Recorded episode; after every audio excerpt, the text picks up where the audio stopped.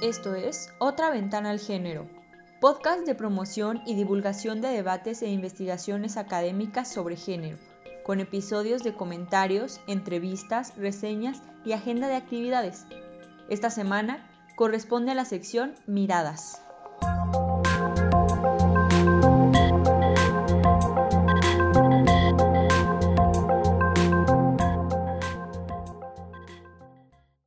En México, como en el resto del mundo, hemos presenciado en los últimos años manifestaciones públicas que reclaman el respeto a los derechos de las mujeres, como Un día sin nosotras, la Marcha de las Mujeres de Washington de 2017, Mi primer acoso o Me Too, así como las protestas de cada 8 de marzo.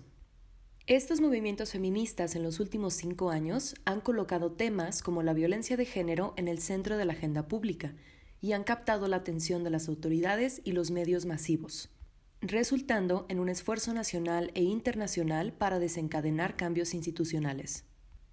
Como parte de la FIL Pensamiento este pasado 2022, el Centro de Estudios de Género ha invitado a cuatro activistas y feministas para escuchar sus perspectivas sobre estos movimientos desde su propia vivencia. En este episodio se ha traducido la participación del artista estadounidense Christia So, con la traducción y voz de Karen e. Carrillo. Krista So es una artista, feminista, activista, guionista de Hollywood y creadora de The Pussy Hat Project, un esfuerzo nacional para crear sombreros rosas como una forma positiva de protesta por la toma de posición del expresidente de los Estados Unidos, Donald Trump. El Pussy Hat, que fue usado por miles de participantes en la Marcha de las Mujeres del 2017, encontró rápidamente su lugar en la portada de Time y The New Yorker, y finalmente llegó a simbolizar la cultura de la resistencia feminista en Estados Unidos en menos de dos meses. Krista es la autora del libro DIY Rules for a WTF World: How to Speak Up, Get Creative and Change the World, donde comparte las herramientas, los consejos, las experiencias y los patrones de tejido que usa para su activismo por medio del arte. Vive en Los Ángeles. Hello. Okay. Hola. Um, I, uh, I'm also, Hola, ok, hola. Yo soy, además de una artista y una guionista, la hija de una mujer llamada Fei Wu. Ella está ahí. Muchas veces necesitas una feminista para criar una feminista. ¿Cuántos de ustedes están familiarizados con el Pussy Hat? Oh, excelente. Estoy dispuesta a contarles todo sobre él, por supuesto. Este es mi Pussy Hat, uno de muchos. Me lo voy a poner ahora mismo. Es una idea muy simple y es una idea muy simple que puede parecer tonta o frívola o intrascendente. Y esto es algo de lo que quiero hablar, porque obviamente tuvo un gran impacto y mi esperanza es que pueda animar a todos aquí a hacer su propia versión del Pussy Hat.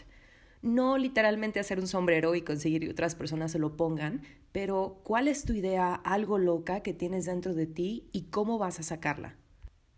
Tengo una foto aquí del mar rosa, como yo le digo, y tengo algunos pensamientos del tema de hoy, pero ya saben, la gente me pregunta a veces sobre cómo se me ocurrió el Pussy Hat, así que pensé que lo abordaría ahora mismo. Cuando los resultados de la elección de los Estados Unidos salieron y Hillary Clinton había perdido y Donald Trump había ganado, hubo un aire de devastación en todos los Estados Unidos, donde las mujeres estaban simplemente destrozadas. Yo sé que yo lo estaba y recuerdo que tenía una cita con mi terapeuta el día siguiente y me llamó y me dijo que estaba demasiado triste para tener la sesión conmigo porque nos estaba afectando a todas en un nivel tan profundo, porque no era solo que no habíamos obtenido a la primer mujer presidenta, era que teníamos a una persona tan abusiva y horrible en la presidencia y en la Casa Blanca, era realmente devastante. Así que en esa oscuridad escuché noticias de la Marcha de las Mujeres y supe inmediatamente que yo iría y también supe que quería hacer algo especial para la marcha, quería ponerme algo o levantar una pancarta y yo estaba dispuesta a marchar desnuda por la causa. Pero como una artista y una historiadora del arte me dije, es fantástico que estés dispuesta a ir tan lejos, Krista, pero ¿qué significa eso? ¿Qué mensaje estás enviando? También como una chica de Los Ángeles, una chica de California, se me ocurrió que yo tenía muchísimo frío en Washington, D.C., así que puede que no me hubiera ido muy bien desnuda en D.C. de todos modos. Así que estaba pensando y pensando y comencé a pensar que amaba tejer. Es algo que amo hacer, he estado obsesionada con ello y nunca he hecho mi propio sombrero. De hecho, si alguno de ustedes teje, estará consciente de mi nivel de tejido. Yo solamente estaba tejiendo cosas planas como chales y cobijas y bufandas, así que pensé que tal vez podría ser un sombrero. Esto comenzó a cobrar sentido en una forma en la que estar desnuda no lo tenía, porque había algo sobre hacer mi propio atuendo de protesta con mis propias manos y sentí que había algo especial ahí. Realmente estoy haciendo una declaración porque estoy poniendo tiempo y energía y usando mis manos para crear algo tangible. El segundo momento en el que se me prendió la bombilla fue cuando me di cuenta de que estos sombreros están encima de nuestras cabezas y ahora mismo vivimos en un mundo tan visual y si hubiera una foto de nosotros tomadas desde arriba, pudiéramos formar algo creativo y fue ahí cuando vi el mar rosa. Esto fue en noviembre del 2016 y dos meses más tarde podemos ver el mar rosa.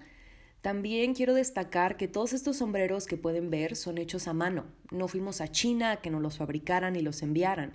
Nosotros distribuimos el patrón mediante redes y medios similares las personas estaban entusiasmadas de hacer algo y también creo que el sombrero toca una emoción muy humana y primitiva, que es el deseo de ayudarnos entre nosotros, amamos abrigarnos entre nosotros y darnos regalos. Muchos de estos sombreros fueron hechos por mujeres que no pudieron asistir a la marcha en persona, fueron hechos en casas de ancianos y camas de hospitales y también animamos a personas a incluir una nota dentro del sombrero. Un comentario sobre el sombrero es muy simple, en realidad solo es una pieza plana y la doblas a la mitad y coses los bordes para convertirlo en un rectángulo. Así que, ¿de dónde vienen las orejas? Tu cabeza va en el círculo, llena el cuadrado y las orejas salen, así que es muy muy simple. Muchas personas pudieron participar, personas que no necesariamente esperarías que participaran. En la gira de mi libro conocí a un soldado de la Marina veterano, un hombre muy duro, que había hecho casi 100 sombreros para las marchas. También conocí niñas pequeñas que querían tejer por primera vez, tenían 8 o 12 años, y también modificamos el patrón para que las personas jóvenes lo hicieran con sus manos, sin agujas, así que muchas personas jóvenes también hicieron pussy hats para ponerlos o regalarlos. O los traías a la marcha o nos los enviabas a nosotros y nosotros lo distribuimos. Fue un tiempo realmente hermoso y también quisiera apuntar que después del evento se siente exitoso, pero en el inicio se sentía como, ¿qué es esto? Nunca se ha hecho antes. Recuerdo que en la cena del Día de Acción de Gracias con mi familia, yo comencé a distribuir el patrón la información de los sombreros y sobre cómo queríamos hacer 1.17 millones de sombreros porque ese es el número de personas que caben en el área de protesta. Así que lo traje a casa y se lo enseñé a mi abuela porque ella es la que me enseñó a tejer y le pregunté, ¿podrías hacerme algunos de esos sombreros? Y ella es muy orgullosa de sus habilidades como tejedora, así que lo vio y dijo, pues por supuesto puedo hacer esto, esto es muy simple, ¿cuántos necesitas? Y yo le dije que un millón. Y ella dijo, espera, ¿qué? Así que intenté explicarle en chino, esto es lo que estamos haciendo, estamos haciendo una declaración, estamos haciéndolo juntos, es sobre superar el patriarcado y al mismo tiempo estoy gritando a mi madre, ¿cómo se dice superar el patriarcado en chino? ¿Cómo puedo comunicarle esto? Así que sí me hizo algunos sombreros mi abuela, pero mientras tanto mi papá vio toda esta información y me dijo, Crista, yo creo que esta es una idea muy estúpida, no creo que debas hacerlo, creo que el nombre va a disgustar a la gente, yo sé que ciertamente me disgusta. Debí haber comenzado diciendo que soy un poco la oveja negra de la familia. Me gusta decir que yo solía ser la oveja dorada y después me convertí en la oveja negra, porque se suponía que yo debía ser una doctora o una abogada o algo por el estilo y ahora soy una guionista y artista de tejer y con esta idea del pussy hat. He trabajado por 10 años básicamente como una artista y escritora y si me hubiera dicho eso al inicio de mi carrera, creo que me hubiera desmoronado creo que hubiera dicho, o oh, no, esto sí es estúpido, pero como he construido algunas de las herramientas creativas de las que hablo en mi libro, fui capaz de escucharlo verdaderamente, realmente escuchar lo que tenía que decir Y lo que él tenía que decir no era eres estúpida, estás mal, no lo hagas. Él estaba diciendo, Krista, te amo y estoy asustado. Estoy muy asustado de lo que esto te podría hacer y por favor no lo hagas, no te pongas en peligro. Pero como ya había llegado a ese punto de mi vida, yo fui capaz de escucharlo y esencialmente responderle, papá, yo te amo también y yo no estoy asustada esta es una gran idea, será grandiosa, ya lo verás. Y solo quiero decir que dos o tres semanas más tarde, él estaba repartiendo esos patrones en su trabajo y trabaja en un lugar muy conservador, no tenían idea de qué hacer con ellos.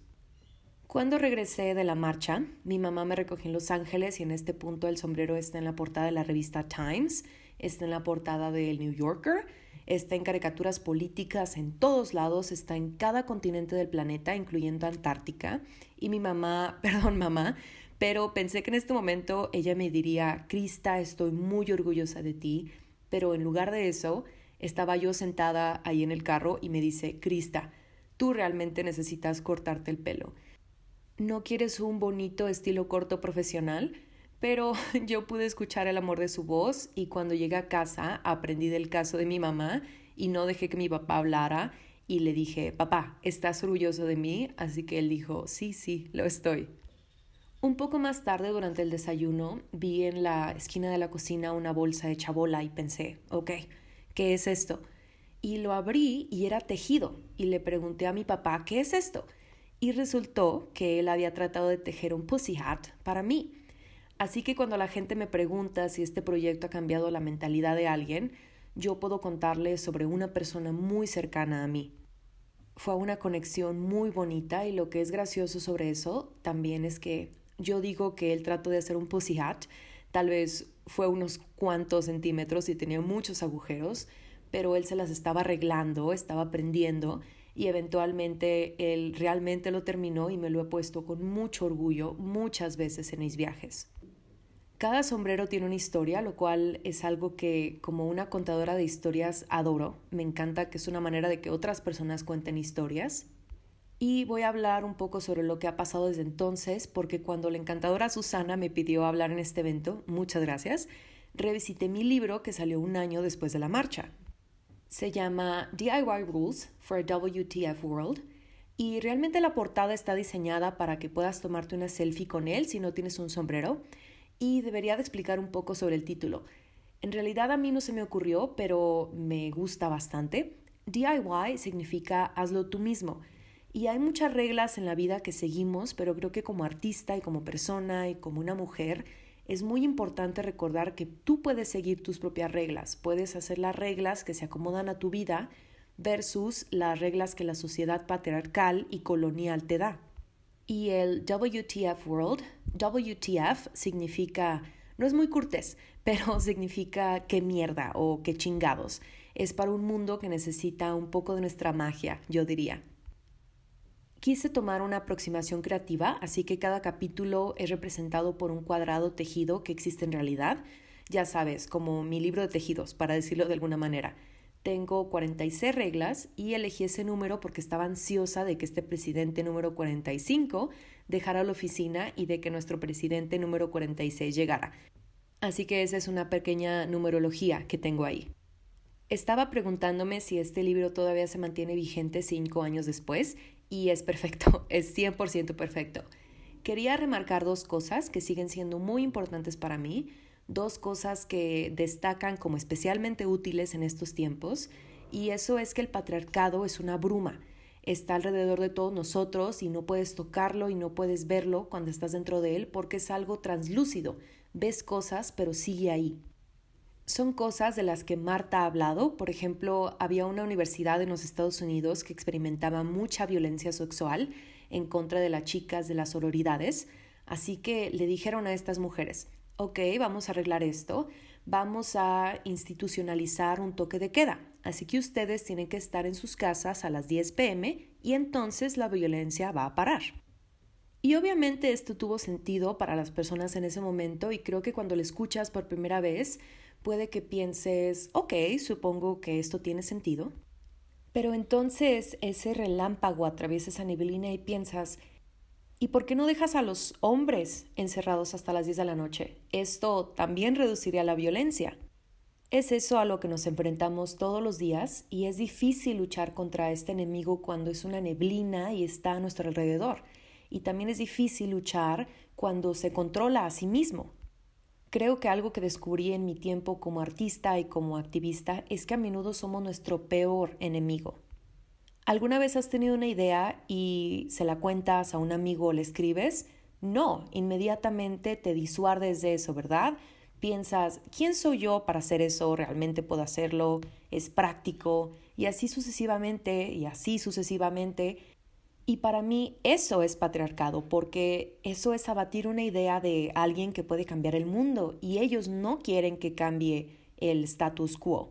Entonces, ¿cómo atacamos eso cuando está en nuestra propia cabeza? Este es un problema público mundial, pero también es un problema profundamente personal. Quiero hablar de cómo el patriarcado para mí enfatiza una sola regla, que es que hay una sola manera correcta de hacer algo, y si no eres un hombre blanco, lo estás haciendo mal. Así que podrías trabajar y trabajar y trabajar, pero ellos pueden cambiar las reglas para ti. Por eso tengo a Cenicienta en mi presentación. A ella le dicen que puede ir al baile si hace todos sus quehaceres y encuentra algo apropiado para ponerse. Pero ella hace todos sus quehaceres y encuentra un vestido y ellos se lo destrozan. ¿Cuántas veces ha pasado esto a nuestras políticas mujeres? Ellas hacen todo el trabajo, a veces hasta el doble, más que un político hombre, y al final les destrozan sus ropas, ¿saben?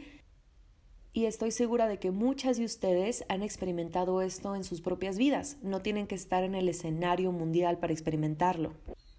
Así que para mí el antídoto para el patriarcado, si el patriarcado es que hay solamente una manera correcta de hacer algo, es que tenemos que ser creativos, tenemos que cultivar la creatividad de nuestras almas, el artista dentro de nosotros, porque la creatividad, por supuesto, se trata de que hay muchas maneras de hacer algo y cuando estamos en esta bruma son difíciles de ver, pero es un recordatorio.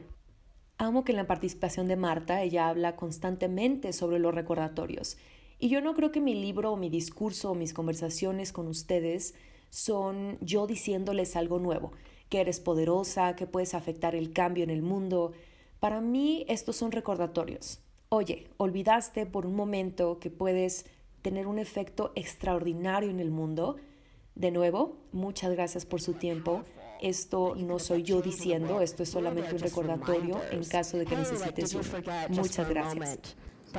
you can wondrous change in this world. So, um, so again, thank you for your time. Um, it's not me telling you, it's just a reminder in case you need one. So, thank you very much.